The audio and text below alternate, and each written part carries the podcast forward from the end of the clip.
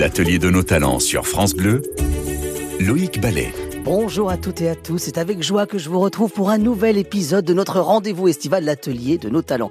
Pendant une heure, nous irons à la rencontre de celles et ceux qui magnifient l'artisanat d'art et je pense qu'aujourd'hui, on devrait vous émerveiller. Bien entendu, vous pouvez poser toutes vos questions à nos invités en nous appelant au 0810 055 056 et puis surtout, suivre toute l'actualité de nos invités et de l'émission hashtag L'atelier de nos talents sur Facebook, Twitter, Instagram. Aujourd'hui, on vous parle de ce métal que l'homme vénère depuis la nuit des temps. Ce métal pour lequel les peuples se sont déchirés, celui tant recherché par les conquistadors, un métal synonyme aussi de victoire aux JO, aux Jeux Olympiques. Ce midi, on parle d'or et de ses métiers d'art. Pour aborder ce thème, Émilie Gannereau, doreuse à la feuille d'or, bonjour. Bonjour. Catherine Angénieux, directrice culturelle de la Maison des Grenadières à Servières, bonjour. Bonjour Loïc, bonjour à tous. Dominique Anterion, conservateur des collections et commissaire d'exposition à la célèbre Monnaie de Paris. Bonjour. Bonjour. Bref, une émission qui, à mon avis, va valoir de l'or.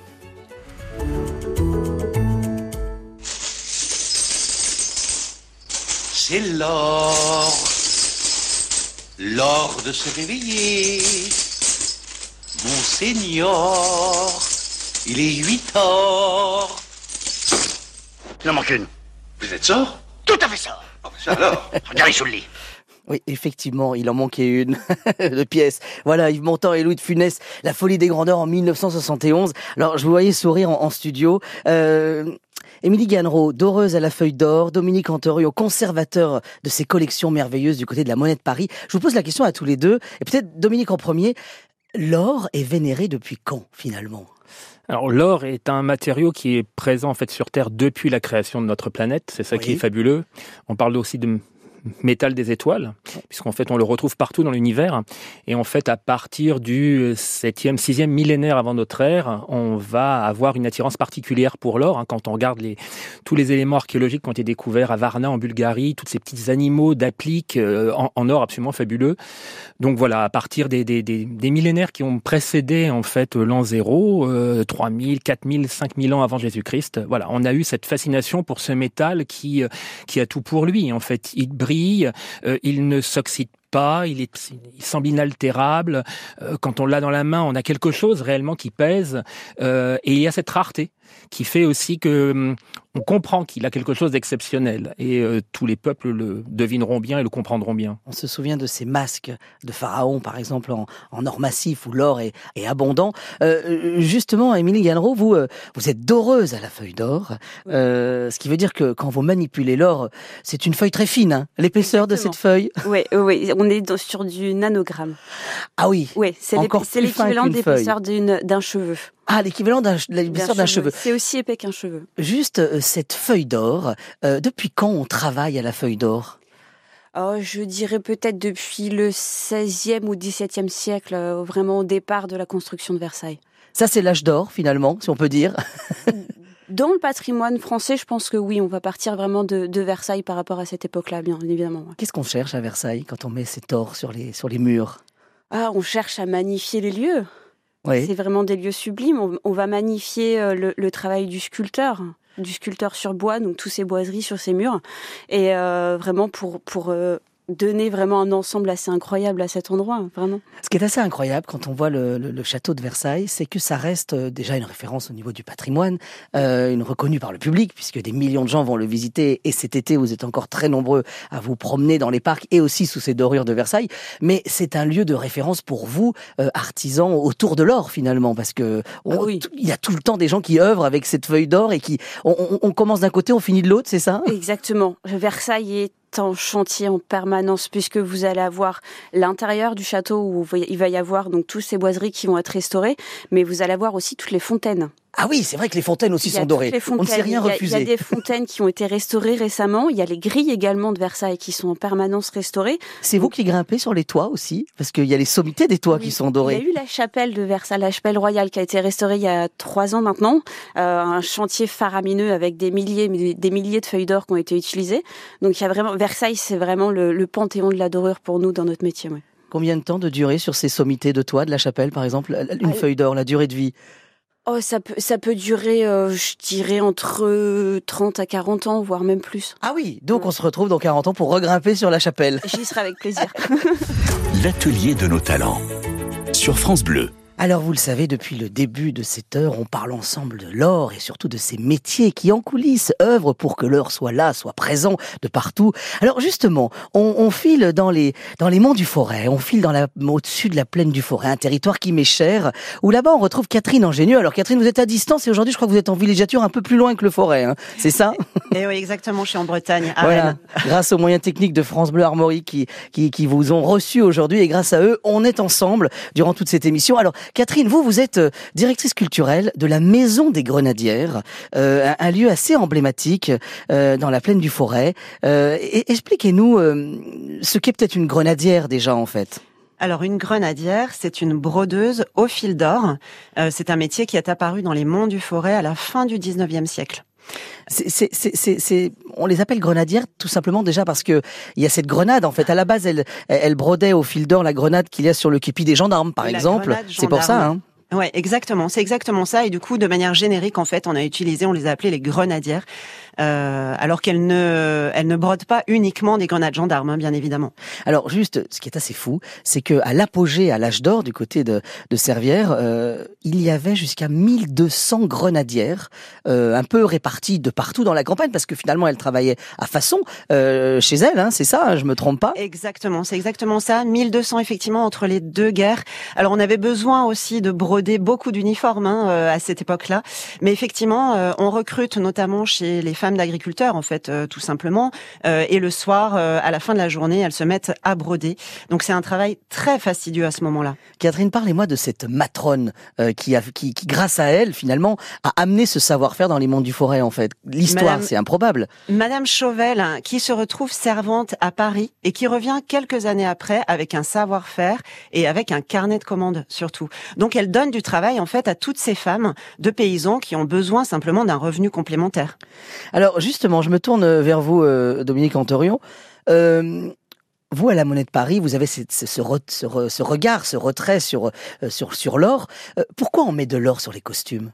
C'est un symbole de, pouvoir, c'est une manière aussi euh, de, de rappeler euh, qui est qui dans une société, euh, que ce soit en effet les costumes militaires, que ce soit les tenues d'académiciens, que ce soit les surplis du clergé, hein, quand, avant, avant Vatican II, quand il y avait en effet cette surabondance en effet de, de tenues de fil d'or, les bannières par exemple, des, charitons en Normandie avec tous ces motifs peints, mis en valeur en effet par ces encadrements de, de, de fil d'or, de broderie, de sequins, etc. Voilà, ça, ça permet euh, de, de rappeler en, en, en fait le, le, le positionnement de l'interlocuteur que vous avez devant vous. ça rappelle, ça rappelle qui est le patron, finalement. Oui, d'une certaine façon, oui. Juste, euh, c'est vous qui avez la, euh, à, la, à la Monnaie de Paris, c'est vous qui avez la responsabilité de marquer et de dire ça c'est de l'or. Alors, c'est nous qui avons France. la responsabilité de fabriquer les poinçons Oui, qui sont ensuite reversés au bureau de garantie. D'accord. Donc, euh, avec une autorité suprême qui est celle des douanes. Et ce sont ces poinçons, par leur apposition sur les bijoux, par exemple, qui vous certifient, vous, en tant que client, que vous avez bien un or à 18 carats, par exemple, et vous aurez le poinçon de tête d'aigle, ou que vous aurez quelque chose, un or à 24 carats, ce qui est évidemment beaucoup plus rare, avec l'hippocampe, par exemple. Donc, c'est nous qui fabriquons ces, ces poinçons et qui, de fait, permettons à l'État, puisque c'est finalement l'État qui le fait, de certifier la bonne, le bon titre de l'or. Émilie Gallereau, euh, vous qui êtes doreuse à la feuille d'or, euh, cet or, bah, il est précieux. Euh, comment on travaille l'or, justement? On ne perd aucune poussière. On essaye d'en perdre le moins possible déjà, mais euh, nous on, on- on le, on le colle sur, le, sur un support. Donc on, a- on peut être sur tout support, du verre, du métal, du bois, de la pierre, du marbre. Euh, et après on a deux techniques différentes. Donc il y a la technique euh, vraiment ancienne de Versailles, donc il y a la technique à la détrempe. On va avoir différents produits euh, en dessous la feuille d'or qu'on va détremper à l'eau et la feuille va coller. Euh, directement sur le sur le support et ensuite quand on est plus sur des techniques de décoration chez des particuliers euh, euh, privés on va plus utiliser un vernicole donc là c'est pareil la feuille on va coller la feuille on va couper la feuille au bon au bon mo- morceau et on va coller et ça va ça va rester comme ça Et cette brosse là, avec des poils, poils de, poil de martre poils de marthe qui, qui, Poils qui de permet martre. de coller Voilà. la feuille. c'est ce qu'on appelle une palette Ah oui C'est une palette, c'est un, une, une, brosse donc avec des poils très plats et c'est ça qui nous permet en fait de happer la feuille. Donc on la passe sur la joue, on happe la feuille et on va la déposer sur le support. Sur France Bleu, l'atelier de nos talents. Et aujourd'hui, vous le savez, on vous parle de cet or, de cet or merveilleux qui nous fait tant rêver. Et, et je me tourne vers vous, euh, Dominique, du côté de la, euh, la monnaie de Paris. Euh, on va se pencher sur d'où vient l'or. Vous nous avez dit qu'il il, il venait de des étoiles, mais finalement, euh, l'histoire de l'or sur la Terre. Alors oui, il a une origine cosmique et en fait qui se retrouve dans le noyau terrestre. En fait, euh, c'est un gros coffre-fort notre planète dans lequel il y a de l'or. Euh, c'est un métal euh, sidérophile donc qui aime le fer hein, et le noyau est ferreux. Et de temps en temps, par cet refroidissement de la planète, l'or est remonté en fait par des veines jusqu'à la croûte terrestre. Et plus on remonte, bah, moins il y en a. C'est pour ça qu'il est si rare aujourd'hui. Et donc ce sont ces veines que l'on va chercher à, à exploiter. Alors soit sous forme minière, donc on va creuser le sol pour aller le rechercher. On a un or natif qui peut être donc un or 100% métallique or, 24 carats on va dire. Et puis il peut être associé à d'autres métaux. Et là on parlera de minerais. Et là c'est toute l'inventivité de l'homme d'avoir réussi à séparer l'or de tout ce qui lui est associé, hein, la calavérite, la sylvanite. Hein, voilà, ce sont des, des minerais qui sont de, de grandes sources d'approvisionnement d'or. Pour avoir de l'or pur, le plus de, pur possible. Pour avoir de l'or pur, le plus pur possible. Et puis après il y a l'or paillage, hein, c'est-à-dire l'or qui en fait par l'usure de la croûte terrestre se retrouve dans les rivières. En tout cas le fait est que c'est un, une exploitation qui peut être assez facilement polluante, notamment par l'usage du mercure qui est nécessaire des fois pour l'amalgamer. C'est particulièrement vrai pour leur paillage, d'où les.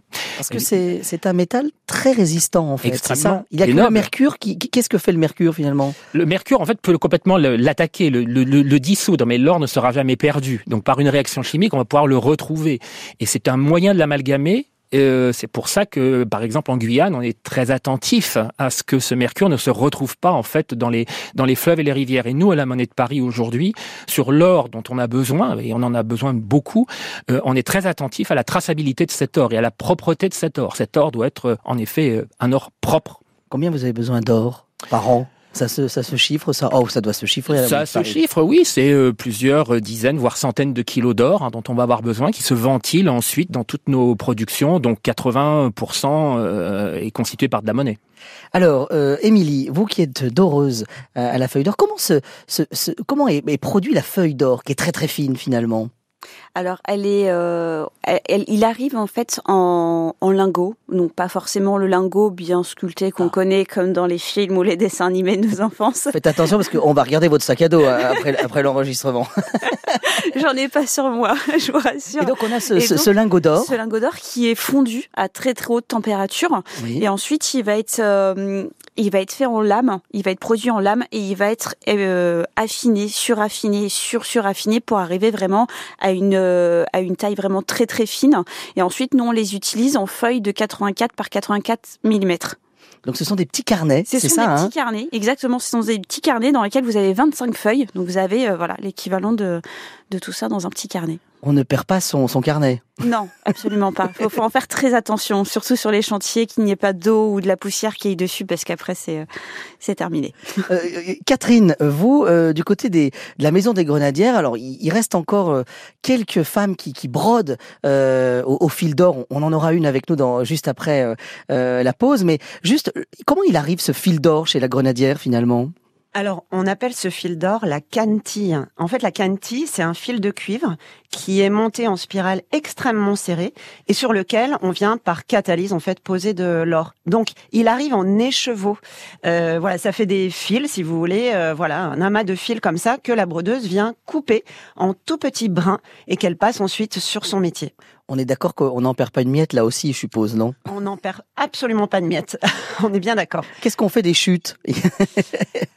ah, Qu'est-ce qu'on fait des chutes? Alors nous, au musée, on s'en sert pour les démonstrations, on s'en sert aussi pour faire appréhender la matière, pour que le public puisse toucher également. Voilà, c'est essentiellement ça, les chutes. Alors justement, on l'explique, c'est que vous, vous êtes euh, directrice culturelle de ce musée euh, des Grenadières. On est à Servières dans, dans, les, dans les monts du Forêt. Et, euh, et là-bas, on transmet ce bout de patrimoine parce qu'effectivement, il n'y a plus de grenadières sur place. Hein, c'est ça, du côté de Servières. Il n'y a plus de grenadières sur place. Par contre, bah, dans chaque famille, il y a une ancienne euh, grenadière, ça c'est euh, évident. Et on forme encore sur place les grenadières. Ah. Mais finalement, les brodeuses, elles ne font plus que des grenades, bien évidemment. Elles brodent elles tout autre chose. chose. L'atelier de nos talents sur France Bleu, Loïc Ballet. Il est l'or, les amis, de l'atelier de nos talents. Et justement, on parle d'or et de ce métal précieux avec nos invités, qui eux aussi sont précieux. Catherine Ingénieux, directrice culturelle de la Maison des Grenadières à Servières dans la Loire, est avec nous. Émilie Gannereau, doreuse à la Feuille d'Or de Paris euh, aussi. Et Dominique Antorio, conservateur des collections et commissaire d'exposition à la Monnaie de Paris, ce célèbre monument où justement, on va aller dans un instant. C'est l'atelier de nos talents. Alors, on file à la Monnaie de Paris. Vous avez une lourde tâche, vous, euh, je crois, Dominique, euh, dans les prochains jours, c'est qu'il va falloir réfléchir euh, à la médaille. Et ces médailles pour les JO, c'est ça? Pour les Jeux Olympiques? Oui, alors tout à fait. les médailles des JO, en effet, vont être, seront frappées par la monnaie. Et ça nous a amené à nous pencher sur l'histoire en fait de cette de cet objet. Et l'année prochaine, pendant les Jeux, euh, en plein cœur de Paris, puisque l'hôtel de la Monnaie sera en plein cœur dans l'épicentre des Jeux, nous euh, présenterons une exposition qui sera euh, consacrée à l'histoire de la médaille olympique. Donc 2896, hein, les premiers Jeux avec Coubertin à Athènes, jusqu'en 2024. Et cette place que va prendre en effet la médaille d'or particulière. Donc euh, voilà, toutes les questions que vous voudrez savoir sur une médaille d'or, pourquoi les athlètes euh, croquent la médaille sur toutes les photos euh, de podium des JO, pourquoi le font-ils Réponse l'année prochaine. Une médaille d'or est-elle en or Réponse l'année prochaine. Voilà. Et alors, elle est vraiment en or ou pas? Ah, il y a de l'or en tout cas. D'accord, c'est pour ça qu'on mord pour vérifier qu'il y en a de l'or. Exactement. Et oui, parce que c'est une des une des, des choses que j'ai appris en préparant cette émission, c'est que finalement les médailles olympiques ont, ont, un côté qui est laissé euh, euh, libre aux pays hôtes. C'est ça, hein C'est-à-dire que euh, depuis 2004, l'avers de la médaille, le droit de la médaille est réglementé par le CIO avec un motif particulier. Hein, donc le, stade panadétaïque d'Athènes est, est, niqué, hein, donc la, la, déesse de la victoire. Et au revers, en revanche, l'autre face est laissée à l'appréciation du comité d'organisation des Jeux, donc en l'occurrence de Paris 2024, pour définir ce qui figurera sur cette face de la médaille. En fait, le but est de que le revers soit plus lié au pays hôte, organisateur, à sa culture, à, ce qu'il veut faire passer comme message. Ce qui fait qu'il y a un millésime finalement. Oui, chaque médaille a son millésime et on verra qu'il y a des millésimes plus ou moins originaux, plus ou moins amusants. Euh, quand on fait une histoire de la médaille olympique, euh, en quelque sorte, c'est toute l'histoire du XXe siècle en fait qui défile sous nos yeux. C'est un objet qui est finalement particulièrement captivant et moi-même ce fut une découverte quand j'ai préparé ce, le scénario de cette expo. Alors, Émilie euh, Gallereau, quand on pense à l'or, forcément, on se rend compte petit à petit qu'il est de partout. Alors quand on se balade, par exemple dans, dans les parcs de la capitale, il y a les, les sommités des, des, grilles qui sont euh, qui, ont les, qui ont les pointes en or. Il y a le le cet Obélix qui a finalement un sommet lui aussi en or. Euh, y a, vous êtes nombreux finalement à œuvrer euh, sur cet or et, et, tout ça se fait bien sûr à la feuille d'or, on est d'accord. hein. N'allez pas couper les, les, les, pointes des grilles, elles ne sont pas en or massif. Non, elles sont. Alors c'est un or euh, qui est quasiment pur, on est à peu près à 24 carats. Ah, d'accord. Donc c'est un or vraiment qui coûte très cher parce que c'est un or qui est très résistant. Euh, et au niveau des doreurs, en France, on, on dit qu'on a à peu près 150. 150. 150. Tout le monde se connaît et il y a de l'emploi chez les doreurs ou pas? Il y a de l'emploi. Il y a de l'emploi. Alors, il y a beaucoup d'emplois sur euh, les doreurs qui travaillent sur les chantiers, donc du patrimoine ou chez des privés. Après, il y a beaucoup de doreurs qui ont leurs petits ateliers pour faire de la restauration de mobilier, de cadres, et qui là, ils vont, eux, vont plus avoir des clients comme euh, des, des euh, des galeristes, des, euh, des, des gens qui sont plus dans les antiques avec les antiquaires. Et là, ça serait, eux, ils seront un peu un peu moins nombreux, je pense. Voilà. Et là, on est sur plus sur du mobilier, par exemple. Exactement. Vous me dites que alors vous avez travaillé donc, euh, on l'a dit, à Versailles. Il y a des endroits où vous pouvez pas vous pouvez pas dire où vous travaillez. Non, Il y a des, des célèbres bijoutiers, Place Vendôme, par Oui, exemple, qui ça. font appel à vous, euh, parce que finalement, on n'assume pas complètement de mettre de l'or sur son plafond. C'est ça? Oui, c'est ça. Et puis c'est pour garder la sécurité aussi, je pense. L'atelier de nos talents. Sur France Bleu. Alors aujourd'hui, on parle de cet or qui fascine tant, et forcément, euh, je me tourne vers vous, euh, Catherine Ingénieux, euh, du côté des grenadières, donc cette maison des grenadières à servir, vous racontez ce travail de ces femmes qui, qui filent au fil d'or. On a parlé de, de ce nom qui venait de cette grenade, la grenade qu'ont les gendarmes par exemple sur leur képi, mais, mais on retrouve ce, ce fil d'or et ce travail des grenadières de, du côté de, du forêt sur, sur quelle tenue de- d'autres officiers aussi, je suppose, pas que l'armée finalement. Alors, pas que l'armée, effectivement aussi des hauts fonctionnaires et euh, pour l'administration, Ah oui elles ont beaucoup œuvré, tout à fait. Et puis aussi, surtout, elles diversifient leur activité dans les années euh, 80 et elles vont broder des costumes d'académiciens. Alors là, on n'est plus sur la cantille, on est sur du fil de soie vert et jaune. Donc c'est plus exactement la même euh, technique. Et donc, ce qui veut dire que euh, on retrouve ça sur les tenues d'académiciens, euh, sur les militaires. Euh, Il y a aussi de, dans l'administration, en fait, finalement, on a aussi des quelles tenues, euh, quels les officiers. représentants de l'État, les tricornes de préfet, par exemple, euh, voilà ce genre, ce genre de choses. Et ce qui veut dire qu'aujourd'hui, c'est fait avec quel, enfin, s'il y a plus de, de, de grenadières? Alors, c'est fait essentiellement à la machine, et puis ça a été externalisé à l'étranger en fait. Dans les années 80, pareil, hein, euh, le savoir-faire s'exporte notamment au Moyen-Orient, au Pakistan, euh, et les tenues sont essentiellement fabriquées dans ces lieux-là maintenant. Alors vous avez euh, parlé du Moyen-Orient et c'est un endroit où l'or est toujours très présent aujourd'hui. Justement, Dominique Antorion, expliquez-nous. J'ai l'impression que tous les pays n'ont pas le même rapport avec l'or. Alors, il y a une fascination qui est à peu près euh, valable partout sur tout le globe. C'est vrai qu'il y a des zones où on a moins vénéré l'or. hein. Quand vous allez en Afrique centrale, par exemple, l'or est, est, est un métal qu'on retrouve peu dans le domaine monétaire, par exemple. Euh, Si vous allez en revanche euh, en Égypte, euh, l'or a été considéré comme la chair des dieux. Si vous allez dans le domaine euh, Akan, donc euh, Ghana et Est Côte d'Ivoire, on payait en poudre d'or et il y a toute une culture qui s'est faite autour de l'or avec aujourd'hui des cérémonies absolument fastueuses et un or à profusion, alors que quelques centaines de kilomètres plus loin, euh, l'or sera complètement banni car euh, connoté négativement. Donc c'est vrai que l'or partage en quelque sorte et l'exposition euh, l'argent dans l'art que l'on a actuellement à la monnaie et qui est accessible gratuitement d'ailleurs, je le signale, est une exposition où on montre bien justement ce, différentiel qu'il y a dans la perception de ce de ce métal absolument fabuleux. hein. Quand on évoque le veau d'or par exemple, il y a quelque chose d'extraordinaire dans le veau d'or, mais en même temps c'est une critique d'une idolâtrie qui ne mène nulle part. Voilà, c'était ça le c'était ça le message. Donc oui, l'or euh, a, ça, a cela en commun que qu'il fascine, mais positivement ou négativement. D'une manière générale, il a plutôt euh, fasciné avec envie. C'est vrai qu'avec le veau d'or, par exemple, il y a une sorte de culpabilité judéo-chrétienne Voilà. euh, de l'or. Euh, et en même temps, euh, l'Église a beaucoup mis d'or, Émilie. Oui. Euh, le baroque, par exemple, les églises baroques sont, euh, sont cafis d'or, finalement. Il y a, c'est important, ça aussi, dans les églises. Comment on utilise cet or, justement, cette feuille d'or les, dans les décorations des églises? On l'utilise principalement tout ce qui pourrait être euh, au niveau du mobilier. Beaucoup au niveau du mobilier, les hôtels, les chapelles, euh, les chairs. Vous savez, c'est ces euh, ces ces stones que vous avez un peu surélevés avec les Oui. escaliers. Et là, il faut vraiment, euh, là, il faut mettre de l'or. On met beaucoup d'or autant au dessus qu'en dessous. Les sur les fauteuils, sur les hôtels, il y a vraiment, il y en a vraiment beaucoup.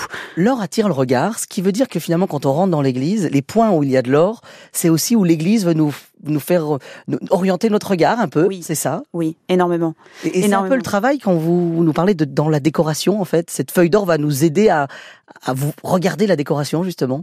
Oui, alors elle, sert à regarder la décoration, elle sert aussi à mettre en avant la sculpture qui a été faite auparavant par les, les sculpteurs sur bois. Si vous avez les ornements, donc les ornements sont vraiment très bien sculptés, l'or va vraiment le magnifier. Donc ça sert aussi à ça en fait, ça sert à mettre en valeur le travail qui a été fait et aussi à mettre en valeur la pièce, euh, donner de, de, de la hauteur à des pièces, euh, donner aussi la profondeur à des plafonds également aussi. On on- on- on l'a dit, euh, l'or est aussi un moyen d'asseoir son pouvoir, de montrer le pouvoir. Vous avez travaillé à l'Élysée. On Oui. peut pas aller plus haut que, le, que ce pouvoir-là. non, où là aussi il y a de l'or en fait. Oui. Dans quelle pièce vous avez œuvré euh, au Palais de l'Élysée? Euh, alors c'était des salons de réception, des petits salons. Euh, donc il y avait deux, deux salons dans lesquels on a travaillé où on a euh, on est vraiment revenu au bois, où on a vraiment décapé pour après refaire les enduits et revenir à la dorure qui euh, qui avait on a refait exactement la même dorure qu'il y avait à l'époque donc euh, voilà. Une dorure de l'époque du 18e, c'est ça à peu près Oui ça à peu près. Oui oui oui. Voilà, les ors de la République. Ce n'est pas pour rien qu'on utilise cette expression, justement. Sur France Bleu, l'atelier de nos talents. Alors vous le savez, on parle d'or depuis le début de cette émission. Et à présent, je vous propose de partir du côté de Rochefort, en Charente-Maritime. Et là-bas, euh, nous attend euh, Sylvie, Sylvie Deschamps. Bonjour Sylvie. Oui, bonjour.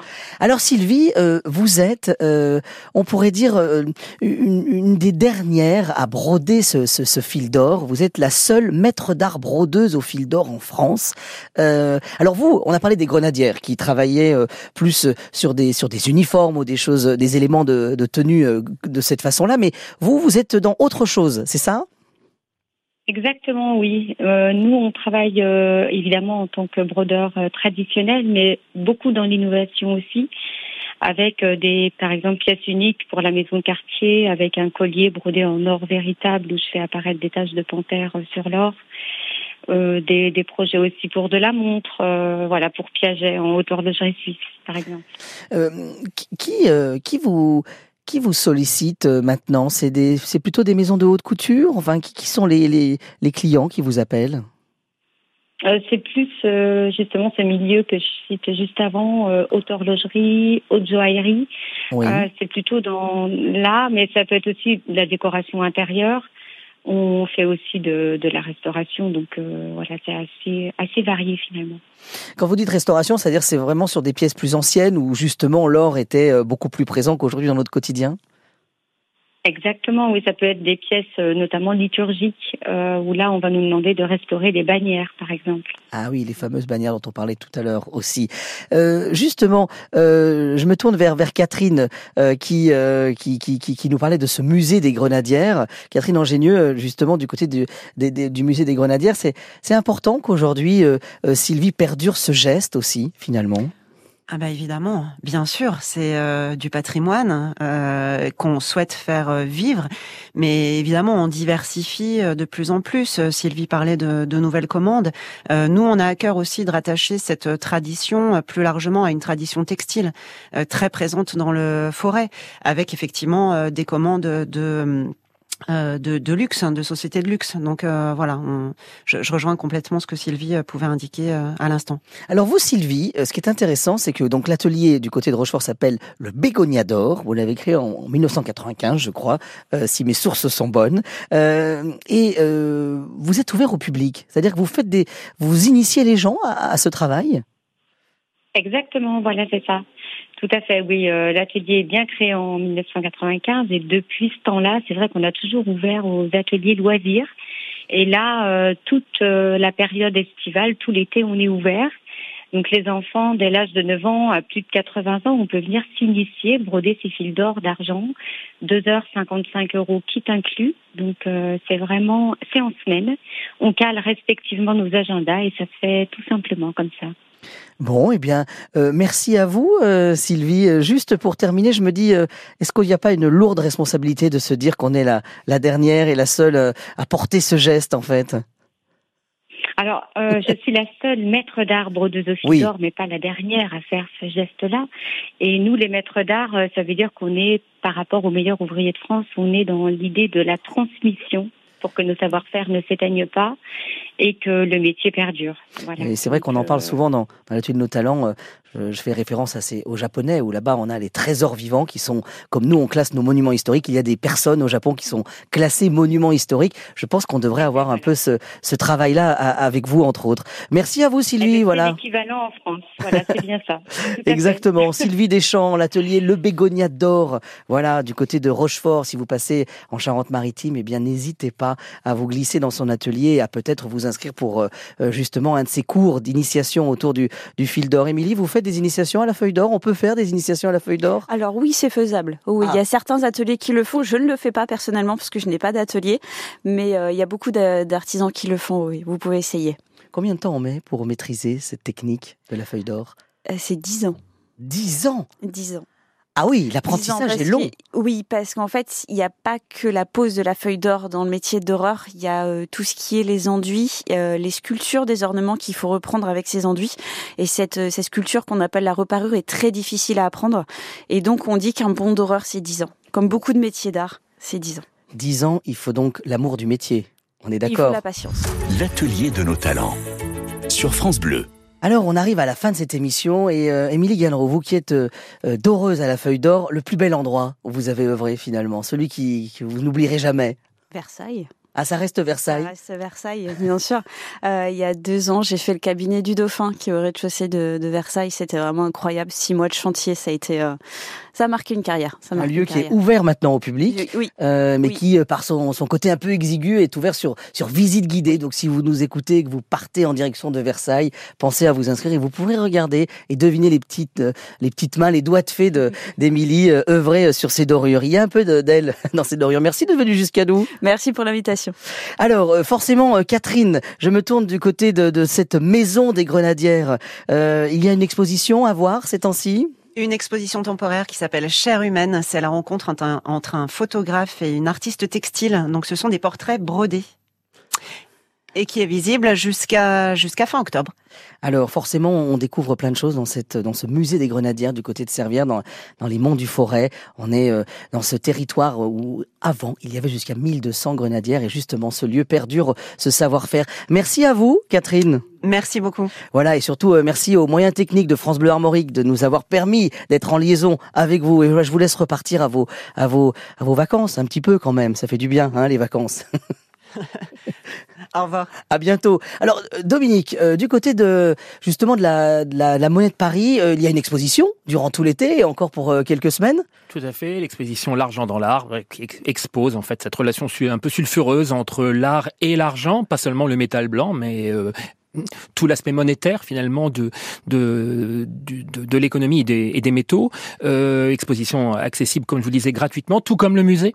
Et si vous avez envie de voir Ça de l'or, voilà, c'est gratuit. voilà, c'est gratuit. Et si vous avez envie de voir de l'or, vous en verrez beaucoup dans le parcours permanent, hein, donc euh, accessible euh, également tout aussi euh, librement. euh, beaucoup d'or pour en évoquer l'origine, en évoquer l'économie, en évoquer l'art, la collection, la thésaurisation aussi, euh, l'or refuge. Voilà, euh, en période de crise, on vous explique euh, tout cela. Et puis, euh, et puis aussi, il faut bien le dire, euh, dans ce parcours, beaucoup de, de relations avec le, le, le monde des artisans de la monnaie, puisque on parlait tout à l'heure en effet de ces savoir-faire, hein, ces savoir-faire à la monnaie, et voilà, de, de métiers d'art, de, de graveurs, de tourneurs, de fraiseurs, d'ajusteurs, qui vont travailler à la fois sur l'or, mais aussi sur les outils qui vont permettre de mettre en œuvre Quels cet sont les, les métiers qui travaillent de près ou de loin avec vous finalement dans les métiers d'art? Alors en effet, les graveurs qui vont permettre de créer les matrices qui ensuite euh, seront euh, appliquées sur les flancs d'or, hein, et ça, ça vous laisse comme deux ronds de flanc, comme on dit. Euh, L'expression vient de là. Euh, ce seront les, également tous ceux qui vont travailler sur la, le, le- le bijoutage, notamment au travers de, des décorations dont on parlait, hein, que ce soit le- la Légion d'honneur et, et- et autres euh, médailles du travail, par exemple. Euh, donc la relation à l'or, elle est, elle est très, elle est très très forte à la monnaie. Et ce qu'il faut se dire, c'est que quand on est à la Monnaie de Paris, euh, au-delà des expositions et du musée, euh, derrière toutes ces hauts murs et toutes ces cours, il y a tout cet artisanat qui continue à se prévaloir de travailler l'or en plein cœur de Paris. Et ça, c'est quelque chose d'absolument remarquable. Ce qui veut dire qu'il y a plein de choses à, à découvrir autour de l'or, de l'argent et du cuivre. Tous les métaux sont représentés chez vous. Exactement, exactement, car ils se combinent tous plus ou moins, ils s'articulent, ils se conjuguent ensemble, et c'est ce qui fait une véritable poésie des métaux. Merci à vous, Dominique Antorion. Bien entendu, euh, les amis, on, peut euh, se rendre du côté de euh, justement la, monnaie de Paris, c'est-à-dire la maison de la monnaie de Paris. Et puis, bah, nous, on continue de se retrouver. Alors, nous, on se retrouve dès lundi pour un nouvel atelier de nos talents.